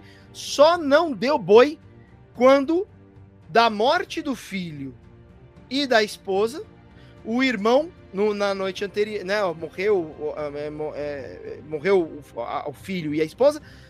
Na, logo na noite seguinte, é, exatamente, logo na, na noite seguinte, o Daemon se proclama que vai ser o próximo rei, porque tem essa questão de sucessão também, isso está sempre muito forte, que vem também de Game of Thrones, o que é legal. O Daemon tem personalidade muito marcada, a, Han, a Hanéria também, como eu já falei. Aqui, isso aqui tudo eu tô olhando para baixo porque eu anotei. Eu fui marcando aqui coisas pra gente falar. Uh, o, o, grande poder dos Targaryens, né? Que era muito falado Game of Thrones pros Targaryens, os Targaryens e tal.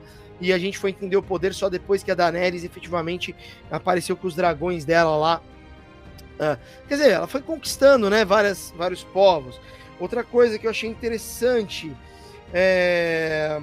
A, essas, a política, tem muita politicagem em Game of Thrones, tem muita demarcação, se a gente analisar como o conselho estava disposto fisicamente na mesa, a mão do rei à direita e sozinho, eu não vou conseguir achar aqui uma imagem, mas ele ficava sozinho num lado da mesa, do outro lado ficava o irmão, o outro que agora não lembro o nome, e na ponta da mesa tá o cara que é o, era o responsável pelo, pelos exércitos marinhos, então, ou seja, você tem a política, mas o exército está ali logo na sequência, né? Tem um aspecto então... interessante, Fabrício, que você vai lembrar, que é o seguinte: apesar de ser uma fantasia, eles buscam é, manter um pé na realidade. Por exemplo, uma das coisas que me surpreende no, no, Game of Thrones, que eu, é minha expectativa para a Casa do Dragão, não sei se você lembra, tem uma cena na qual eles discutem com o banco o financiamento da guerra. Porra!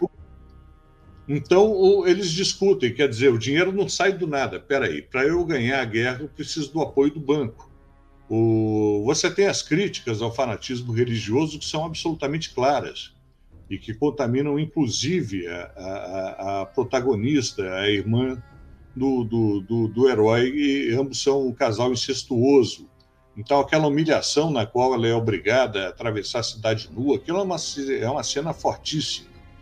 Então, o fanatismo religioso, a questão do, do, do, domínio dos bancos, que o dinheiro não aparece do nada, apesar de ser uma fantasia, a, a, a guerra tem que ser financiada e o financiamento é a partir dos bancos. Então, ele procura manter alguns pés na realidade, de tal forma que você não parta para a fantasia, para o delírio total. Ele tem alguns pés muito cravados na realidade do que é a administração de um, de um Estado, inclusive Exato. o financiamento de um exército. Então, esse pé na realidade eu acho que é o que cativa principalmente as pessoas. Ó, o pessoal falou que o Pedro Resplandes era membro diamante do DCM. O Paulo falou, pô, vai dar strike de novo. Na verdade, aqui já, a gente não tá mais no canal da HBO, ó. Quer ver, ó? Oi, oi, aqui tá, no, tá num Bugói TV. Então isso aqui meio que tá liberado pelo YouTube, uma vez que está postado até em outro canal. Vou colocar isso só, só para vocês saberem. Eu vou deixar sem som tal, então acho que não vai ter grande problema. E, e porque tá em, já está em outro canal também, que é a abertura que eu mencionei. Né? Ó, olha que abertura extremamente sutil, né? Extremamente sutil. É isso. A abertura é isso. De House of the Dragon. Né? O símbolo da, da casa Targaryen é isso. Isso é a abertura. E, e, há a promessa de que esse domingo, esse próximo domingo, uh, tem, seja diferente. Pedro Resp Resplandes. Muito bem-vindo, meu querido. Pô, tem que voltar a ser diamante lá no DCM, hein? Aqui, ó, é uma reunião, grupo nerd DCM. Acho que a gente tem que fazer. Eu vou, eu vou divulgar lá no grupo Diamante uma próxima vez que a gente fizer o nosso roda de cinema aqui para trazer mais para vocês. Renzo, o, esse primeiro episódio, então, ele, ele semeou bastante coisa. Como eu, aí é uma opinião minha, né? Ele é um episódio introdutório, ele semeou o conflito político. Para mim tá nítido, né? Que o conflito que vai se dar ali é o conflito pela sucessão do trono, é, de, se é o Daemon, se é a Ranéria, lembrando que o Daemon, o Daemon, que é o irmão do, do, do Viserys, que é o rei, uh, e que ele deveria ser o, o, o, o, o próximo, o, su, o sucessor, não foi em função disso que ele fez, né? De se autodenominar logo quando morreu o filho do rei.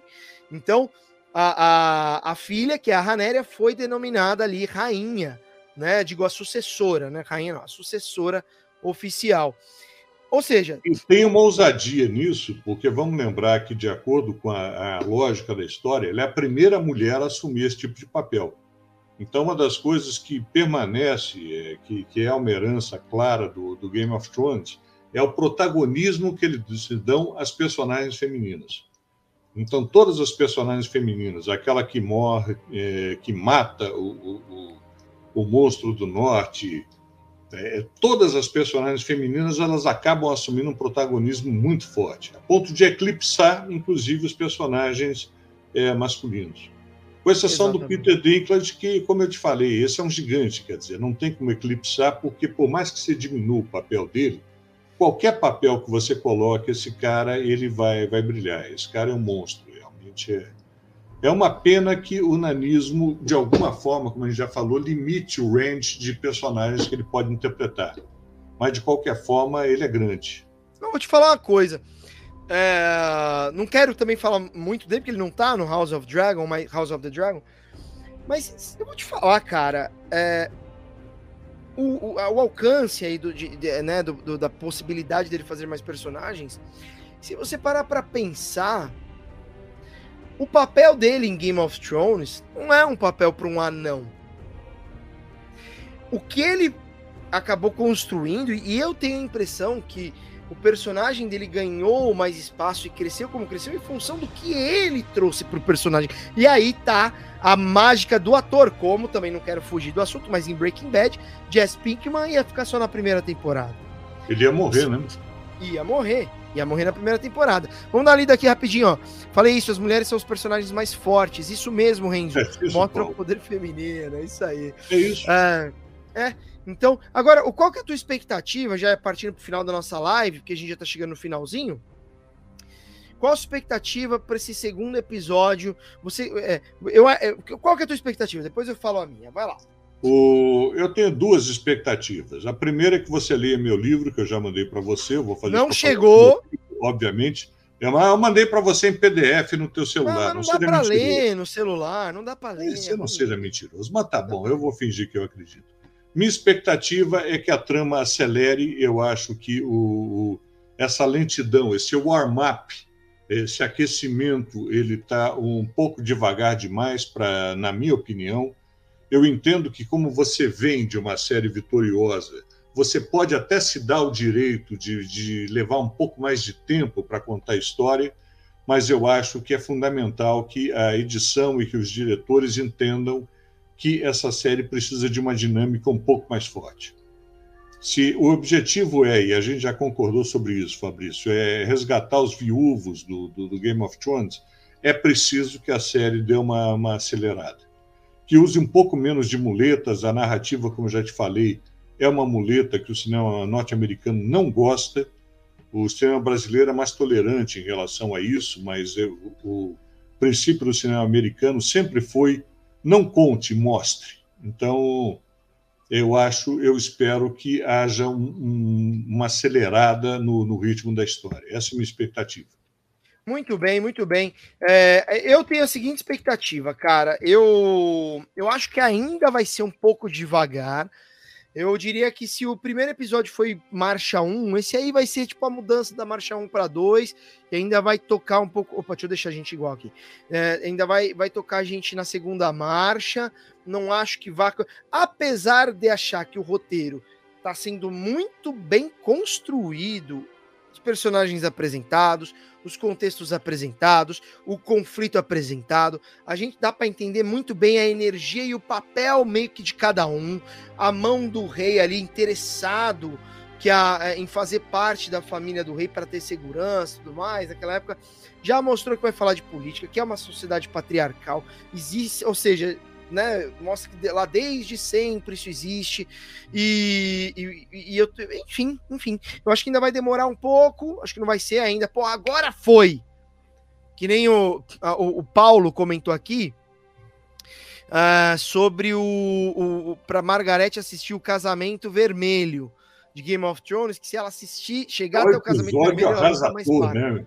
Aquilo, aquilo, Renzo, eu tava assistindo aquele episódio, acho que era três da manhã. Sabe, você já tá meio com sono, assim. Aí tava com você assistir, e você, ah, tá um casamento ali rolando, de repente rola o que rola, que eu não vou falar pra Margarete. É, bicho, Renzo, eu juro, eu entrei em choque. Eu entrei em choque. Porque é um. É um você nunca, nunca, nunca vai imaginar. Você nunca vai. Eu entrei em choque, fiquei assim, ó. Eu não conseguia mais dormir. Mas é a grande marca do, do, da série. Vamos, vamos tratar a série como um contínuo. Vamos tratar a série como um contínuo. O objetivo é, de vez em quando, te pegar desprevenido e te dar uma porrada. O, por exemplo, eu acho que um do, do, dos episódios mais comoventes, mais uma vez estou te desobedecendo e, e, colocando outra série, é quando eles contam a história do, do Odor, que é o, o, o, aquele gigante, que é uma história maravilhosa, quer dizer, e aquilo vai sendo construído aos poucos para te dar uma porrada brutal, quer dizer, o, eles têm essa característica. Então, a, a, a, o princípio da série é quando você achar que está tudo calmo, é o prenúncio de uma porrada brutal para dar uma dar uma adrenalina na história. Por Só uma coisa eu... curiosa sobre a questão do Rodor aí, né? É, você imagina que é, é, esse episódio ele caminha todo ele mostra a história do cara para desembocar no nome dele, a explicação do nome assim, e, e, e ali você entende tudo. E para dublar essa porra, porque tem, é, tem todo um esquema hold the door, hold, né? Não vou aqui, enfim, para quem não assistiu não vai entender, quem assistiu já captou. E para explicar isso, fazer isso na dublagem, aquela cena final que ele cai no chão e começa a falar. Mano, ó, eu, eu, eu convido vocês todos que assistiram, reassistam dublado. Reassistam dublado para entender a dificuldade de você dublar um produto, transformar, fazer a versão brasileira de um negócio muito específico. Cara, eu juro, assim, é, é, olha, é, foi difícil. E a dublagem de Game of Thrones passou por uma pátia polêmica, né? que era toda feita no Rio de Janeiro, quando começa a sexta temporada, mudou tudo para São Paulo. Mudou todas as vozes. Todas as vozes foram mudadas. E aí, bicho, você perde a referência de tudo. O deficiente visual, ele perde a referência. Você, você matou a série pro cara. Você matou a série pro deficiente Não, visual. Eu vou mais longe. O, o, quando você faz isso é, é, numa série, que, que as séries, é, elas são. Você tem. O padrão da série norte-americana são 24 episódios e um intervalo de seis meses. Esse é o padrão de qualquer série norte-americana. Por isso, inclusive, que o 24 horas chamava 24 horas, não era em função da, das 24 horas do dia. É a estrutura dramática que eles têm. São 24 episódios, intervalo de seis meses, depois mais 24 episódios. Quando isso era visto na televisão, essa diferença que você colocou, ela pode até passar despercebida. Não é conveniente que isso aconteça, mas pode passar despercebido. Mas quando você vai para o streaming, no qual você tem a possibilidade de assistir todos o, o, os episódios na sequência, daí o choque fica muito grande. Então, efetivamente, o, eu sei que você está em negociações com, com, com, um estúdio importante para fazer uma dublagem de uma série, e havendo novas, é, é, novas temporadas, é muito complicado você mudar as vozes. O streaming também mudou o jogo para prefeito da dublagem. É tudo bem, é, seis meses depois, quando eu era garoto, eu assistia, sei lá, As Panteras, o Kung Fu, que eram as séries da, da, da minha geração, passou seis meses, tá, eu já esqueci a voz, já perdi essa referência, mas agora não, o streaming ele traz uma mudança que os estúdios também têm que pensar.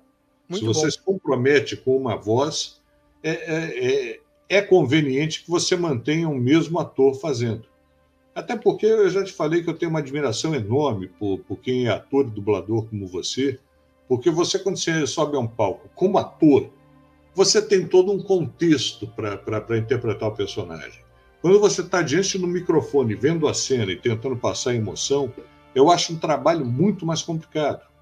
Então, é, é eu tenho maior respeito por, por, por você que não só é ator, como também é dublador. Eu acho que até a tarefa da dublagem talvez seja mais complicada do que a do ator. Você tá é, é, uma, é, é, sinérgico. É sinérgico, bicho. É muito legal isso, assim. Porque é uma, são, é, vou te falar que eu me tornei muito melhor ator depois que eu comecei a, a dublar. Porque dublar. Puta, enfim, um dia a gente fala só disso especificamente. Mas é, é, a gente pode fazer um, uma live de, sobre dublagem. Até trago alguns dubladores famosos tal para fazer com a gente. Inclusive, público, vocês estão convidados. A gente vai divulgar lá nos membros do DCM. A Marília vai deixar. É, mas é, a, a, dublagem ela é muito mais. Enfim. Enfim, cada arte tem a sua dificuldade, mas é que a dublagem é, é ela, ela te obriga a, num período de uma hora, chorar, chorar falar baixo, falar alto, gritar, é, é, é mudar para felicidade, fazer tão irônico, tudo em uma hora. Assim, e, e, é rápido. Então você tem que tá, conseguir acessar rápido aquele registro. E com a dificuldade adicional de manter a sincronia com de aquilo sincronia. que o ator tem feito. Então, quer dizer, você consegue fazer. Vamos, vamos é, fazer um exercício aqui. Se você fizesse radionovela, como era muito comum nos anos 40, 50, você poderia fazer tudo isso mas você não tinha obrigação de sincronizar a tua voz. Agora, fazer tudo isso e ainda por cima manter uma sincronia com as vozes é, é, é, uma loucura. Inclusive, é uma das maiores dificuldades. Coisa. Quando você começa a dublar, é uma das maiores dificuldades. É uma das maiores dificuldades. Eu, eu vi uma série, acho que foi o Santa Evita, é uma série maravilhosa que eu recomendo todo mundo. E eu acabei percebendo o seguinte: eu não sei porque a configuração do Santa Evita veio em inglês. E eu percebi que os dubladores americanos, por terem menos trabalho que os dubladores brasileiros, são muito ruins. Daí, a hora que eu botei a série na, na, na língua original, que era espanhol, daí começou a fluir. Mas Aí os dubladores foi. americanos, você não tem a menor dúvida que qualquer dublador brasileiro põe no chinelo os dubladores norte-americanos, talvez porque não seja um mercado tão, tão pungente, tão forte quanto o mercado sim. brasileiro. Sim, sim. Deixa eu ler aqui os, as mensagens pra gente caminhar pro final. Pessoal, pedir pra todo mundo dar like aí, ó. Aqui a gente não pede superchat, mas a gente pede, pô, aperta o botãozinho do like, que a gente vai precisar encerrar. Eu tenho uma reunião 10 da noite sobre o projeto, você não tem noção. Na sexta-feira. Não é aqui. Porra, na é sexta-feira, 10 da noite, lá na Paulista, tô indo pra lá. Não tem jeito, bicho. É, não tem jeito. A vida é assim. Deixa eu dar uma lida aqui no, nas mensagens rapidamente. Ana Paula Menezes, acredito que sim. Essa mesma. É, é, assim, que eu já li. Curioso ver a Casa das Mulheres fortes. Aliás, é uma característica, característica de Game of Thrones, personagens femininas muito fortes. Ó, o Pedro, já tô aqui. O Paulo Dracaris. Ana Silvia. Oi, Pedro. Valeu, Ana. Oi, Pedro. Bababá, conversando aqui. E aí eu, eu me perco aqui nos chats. Sim, grande cena. A cena que você falou do banco lá, maravilhosa. Mas podem conversar, viu, gente? Não tô criticando, não. Por favor, conversem aí, que é bacana. Adoro acompanhar vocês aqui. Aqui Não, também o já Pedro li... colocou uma coisa importante, Fabrício, que eu acho que vai ser preservado nessa série, que é o seguinte: se você pegar a última temporada, especialmente é que eu vou final, ler. É uma mensagem que eu ainda não li? Não, não, não, não. Ah, tá. Você já leu, eu já vi aqui o Pedro falando sobre protagonismo feminino. Ah. a última temporada, especialmente o último capítulo, as mulheres elas dão a, a, a, o fechamento. Tem gente que não gostou, como eu vi. Eu acho que efetivamente faltou tempo para o desenvolvimento, porque a, a, a passagem da, da, da, da personagem do, do, do, equilíbrio, da bondade para a loucura absoluta é muito rápido. Então, efetivamente, não houve tempo para te preparar para essa mudança. Você pega uma série que eu e você adoramos, como Breaking Bad, o, o, a trajetória da loucura do Walter White ela vai acontecendo no, num ritmo que você, em dado momento, percebe que ele saiu do médico para o monstro. No, no, no, caso do último capítulo, a, a transição de médico para o monstro ela é muito rápida, ela não te prepara para aquilo e você, eu acho que daí vem insatisfação não, jogaram no, jogaram no lixo Jon Snow, bicho. Jogaram no lixo Jon Snow. Não, enfim, vamos, vamos um dia fazer, a gente faz uma, uma, uma, avaliação desse último episódio. Mas o último episódio, assim, acho que tem tanta coisa que eu, que eu sinalizaria, mas enfim. Vamos lá que eu preciso caminhar aqui pro, pro fim, já temos uma hora e meia de live. A Margareth divulga mais sobre isso, Renzo. Vamos divulgar mais, cara, as nossas lives aqui. Com né, certeza né? absoluta. Eu, eu, eu, fazendo com. Eu criando aqui os links com mais antecedência, que é o objetivo. Uh, falei isso, as mulheres são personagens mais fortes. Isso mesmo, Renzo, Renzo, que eu já li. O Tyron é foda nos livros também, o Pedro. Eu não li os livros. Eu não li os uh, livros também. É, não, não consegui ler. O Paulo Ricardo, sim, meu personagem favorito do Tyron. A Ana Paula, o interessante é que eu não o via como anão pela grandiosidade do personagem. É muito louco isso. É, foi o que eu falei. Ele é tem uma presença louco. de cena é tão louco. impactante é muito louco. Foi muito você louco. que comprou, Margarete. Obrigado. O Fabrício prometeu que ia comprar o cinema falado, não comprou até agora. Esse eu preciso comprar. É, eu, eu tô esperando chegar o, o Johnny Vade, bicho. Pô, já era para ter chegado aqui, mas enfim. Tô esperando chegar o Johnny Vade. Ó, Paulo Ricardo, o personagem era foda, aliás. Ele matando o pai, me perdoem, é bom pra. Mano, enfim. Uh, Ana Paula, mas acho que vai ter essa guinada ainda, Renzo. Aqui, ó, deve engrenar pelo quarto episódio. Eu, eu também concordo que é um pouco mais pra tô frente. com isso concordo com vocês. Acho que é mais pra Por frente. enquanto eu tô achando morno. É, mas é mesmo. Foi um episódio introdutório onde colocou assim, ó. Pá, pá, pá, pá, pá, pá, Tô montando o tabuleiro para você. Então não tem muita emoção, mas ainda assim acho que eles construíram bem. Acho que teve. Acho que eu adorei. Eu, adorei, eu achei bem bom. Eu achei bem bom mesmo. Ana Silva, eu já gostei bastante do episódio aqui. Ela disse isso. Pedro, o ápice da série deve ser na Guerra Aberta entre os irmãos, evento que entrará para a história de Westeros como a Dança dos Dragões. Espero que não seja um spoiler, pelo amor de Deus. É, nessa geração que Targaryen que todos os dragões morrerão, é, deve ser isso aí. O episódio é o primeiro episódio é excelente. Vou assistir o primeiro episódio agora, diz o Paulo. Uh, vamos fazer programa sobre Sandman. Vamos, ó, programação do Roda aqui. Sandman e Bom Dia Verônica. Série brasileira. É uma série, série brasileira, estão falando muito bem dessa série. Eu... Bom Dia Verônica, teremos que assistir. Eu entrevistei a Ilona Casoy na, na, outra emissora na qual fazia parte.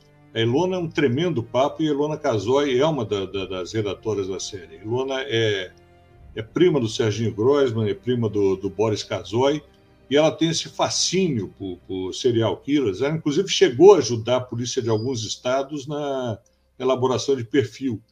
Então, a, a série é, é muito calcada na realidade. Muito a Ilona é, é, seria um grande papo. Olha aí, uma belíssima sugestão de alguém que a gente poderia conversar. Pô, convida ela, cara. Eu Será não tenho essa intimidade toda. Eu conversei ah, tá, com ela uma vez, o produtor foi o, o da, da, rádio. Mas Entendi. é um papo delicioso. Com certeza. Inclusive, uma, uma, não sei se tem tempo, você está saindo para o. Não, é, eu realmente preciso ir, cara. Então, eu, eu tô... não vou contar história nenhuma. Fica para o próximo. Tem uma história boa próximo. sobre Ilona Casoi. Vamos, não. No próximo a gente fala assim, quando a gente for trazer, inclusive. Vamos fazer suspense. Quando a gente trouxer a Verônica, até se trouxer ela, seria maravilhoso. Exato, exatamente. É porque realmente eu, eu, tô, eu ainda teria que comer, jantar, não vai dar tempo. Uh... Ana Silvia, ah, Pedro, é uma história que eu queria saber nessa questão dos dragões. Eu não sei escrever os nomes corretamente. Aí o Pedro fala morreram nessa guerra. Cuidado com spoilers, hein, gente? Uh, não, espero não, que não, não seja. São, são é especulações que vai acabar, ainda né? não, não, não, vazou, mas de qualquer forma são. Não, é que deve estar nos livros, né? Spoilers, né? É. Ana Paula, eu gosto do Sandman, eu vi que é uma produção muito cara e não vale a pena continuar? Oh, ah, por ser cara, que pena. Os nomes são difíceis mesmo. É, é olha, eu falei da crise do, do streaming, é isso. Streaming, é. Olha que é maravilhoso, tem tudo para seguir. Ana Silvia Mendonça, será uma tristeza os dragões morrendo. Eu fiquei muito triste. Não, é, puta, a gente precisa falar de Game of Thrones. Vamos fazer. Porque os dragões, quando morriam, ao mesmo tempo que eu falo, puta, esses dragões fudeu. Se, se a mulher for dona dos dragões e acontecer isso, fudeu. Por outro lado, também não queria os Lannisters. Sabe? É, é, muito louco, cara. Era uma sensação, Renzo, de dubiedade, assim, que, puta, enfim. Por isso que, que eu digo que a grande força da série, eh, Fabrício, não está nos efeitos especiais, está na construção de personagens. Claro. Quando você consegue, que é o contrário da Marvel. A Marvel não tem nenhuma construção de personagens. Você tem o, o Robert Downey Jr., que é um puta ator, quer dizer, e que ele consegue dar alguma profundidade para o personagem mas você pega os demais, é, são muito rasos, é complicado. Sim. É que o Robert Downey Jr. É, é, é, bravo, né? Como a gente é. falou do Peter Dinklage, é, tem atores que, que extrapolam o papel. Onde você colocar eles, eles vão brilhar. Mesmo jeito. Johnny Depp também, que a gente falou aqui, mas enfim, eu adoro o Johnny Depp, eu gosto muito do que ele faz, assim, das... o Ray Liotta, que faleceu, bicho, como eu gostava da nossa... Cara, eu assisti uma série com ele maravilhosa na, na, na Apple, chamada Blackbird. Eu acho que foi talvez ah, a última série que ele ah! fez. É com Muito ele, né? É com ele. Acho que foi a última série que ele fez. Eu assinei. Gente, e só para falar, esse semestre vai ter uma série de lançamentos de filmes de terror aí, tá no cinema.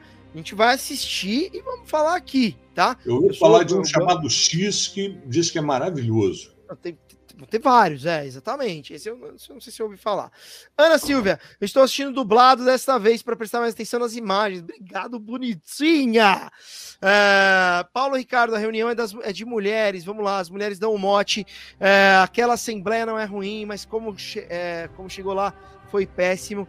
Uh, também concordo, falando do final de Game of Thrones. Nenhuma série pode terminar pior do que Lost. Eu nunca vi o final de Lost. Nunca vi o final de Lost. Então, por favor, uh, se, se puder É péssimo. É, ela tem toda a razão. O pessoal fala que é bem ruim. Muito mal amarrado. Margarete, conte comigo para divulgar, por favor. A gente vai divulgar sempre nas lives do DCM lá. Eu vou jogar no grupo Diamantes.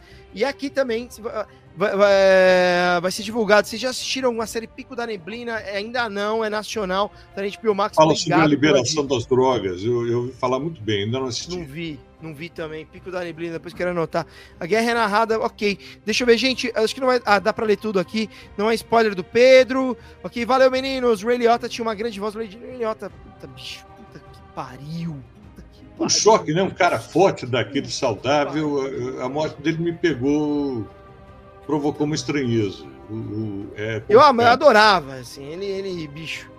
Enfim, enfim. Uh, temos livros da Liana sobre que serial killers, ok. Sim. Gente, Vamos nessa, Renzo. Desculpa acelerar, é porque eu realmente eu tenho que estar 10 horas na, lá com o carro já estacionado Querido, dentro do local. Toda, então, seja 10 minutos, uma hora, duas, para mim é sempre um prazer enorme estar com você, é uma alegria, você sabe disso. Adoro também. estar com você, meu amor. Qualquer que seja a ocasião, qualquer que seja a hora, me chama que eu vou, como dizia a música do, do grande Sidney Magal. Muito bem, quero agradecer nominalmente a cada um aqui, ó. Pedro, Paulo, Pedro Resplandes, Paulo Ricardo Paes, Ana Silvia Mendonça, Margarete Rodrigues, acho que foram. E, e, teve uma outra pessoa. E a Ana Silvia eu já falei. Teve mais uma pessoa que entrou aqui, mas enfim. Mar e, Margarete momento... também teve conosco. Sim, sim, falei. Margarete. Falei, não, falei, falei dela. Falei. Ana Paula Menezes está aqui com a gente também. Obrigado, querida. Obrigado a todos vocês. A gente teve sete espectadores, normalmente a gente tem um, dois. Então, obrigado a todos vocês. Aqui é um canal pequeno que vocês puderem divulgar, dá like, gente, é de graça. E senta o dedo no like, porque, pô, pra gente é muito importante. E encha o saco do Fabrício para manter uma, period... uma periodicidade, porque o que, o que pede espectador é a falta de periodicidade. A gente tem que ter um compromisso de pelo menos uma vez por semana estar tá fazendo um novo episódio. Isso, Concordo. Isso é Concordo. Nem que a gente tenha que ajustar o horário em função das minhas agendas com dublagem, especialmente a partir dessa semana que eu vou estar bem cheio, mas de repente a gente fazer às 10 da noite, na sexta-feira. Sem problema nenhum. Quando você quiser. Me chama que eu vou. Muito obrigado, um grande beijo, meu querido pessoal, todo mundo, um grande beijo. Aqui esse é... programa tem também o. O tchau, tchau. Vamos fazer o tchau, tchau aqui também. Muito bem. E Divulga aí no teu Twitter, Renzo. Eu divulgo no meu, apesar que no meu Twitter ninguém lê o meu Twitter. E vou jogar no grupo de, de, de diamantes lá do DCM. Amanhã eu estarei lá no acampamento do MST. Estarei lá, uh, não sei a partir de que horas exatamente, provavelmente na hora do almoço. Mas vou estar tá lá, vou passar para dar um oi e aí volto aqui para São Paulo. Mas eu acho muito importante porque tem a comunidade do DCM que está lá, né? Então eu quero dar um oi, quero conhecer o pessoal pessoalmente. Reis, um grande beijo, beijo a todo mundo. Até a próxima. Tchau, tchau. Semana que vem. Coisa ridícula esse tchau, tchau, né? Mas semana Imagina, que vem. Eu adoro. Eu só saio do programa quando eu ouço tchau, tchau. Sem o tchau, tchau, para mim não está encerrado o programa. E domingo, 22 horas, segundo episódio do House of the Dragon. E de repente a gente faz até um outro episódio também sobre o segundo episódio de House of the Dragon. A gente faz um, mais um episódio de, de roda de cinema. Home Box Office, também chamada de HBO. O HBO, se vocês quiserem. Famoso HBO. Valeu, Renzão! Tchau, gente! Tamo junto. Até semana que vem. Valeu!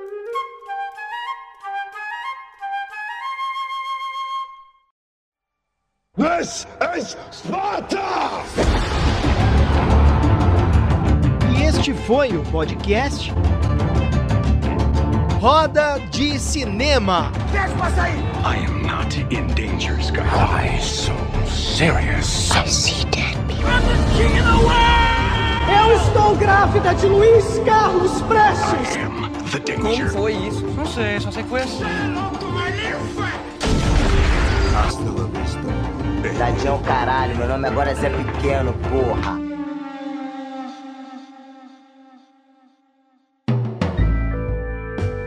Realização e produção: Cisne Negro Filmes.